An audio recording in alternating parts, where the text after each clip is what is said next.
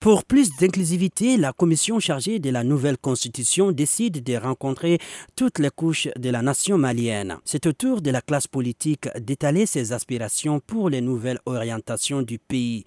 Assetou Sangare, parti PRD. Ils ont mis les partis politiques dans un canevas. Nous estimons que ce canevas n'a pas une vision politique. Ce canevas a plutôt un aspect technique, mais ça aurait été plus judicieux d'avoir une vision politique de la question. La majorité des acteurs politiques se disent favorables à cette nouvelle constitution.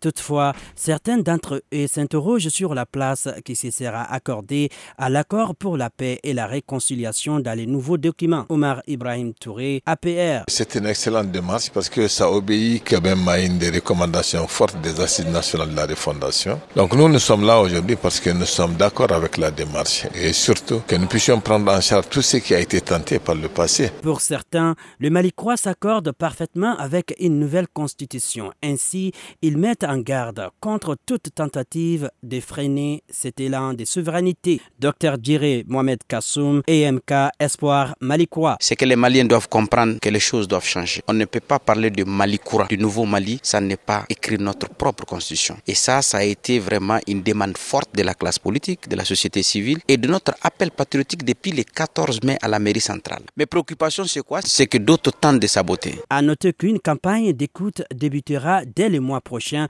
dans les régions de Kai, Mopti, Ségou et Gao, Sekou Gambi, Mikado FM.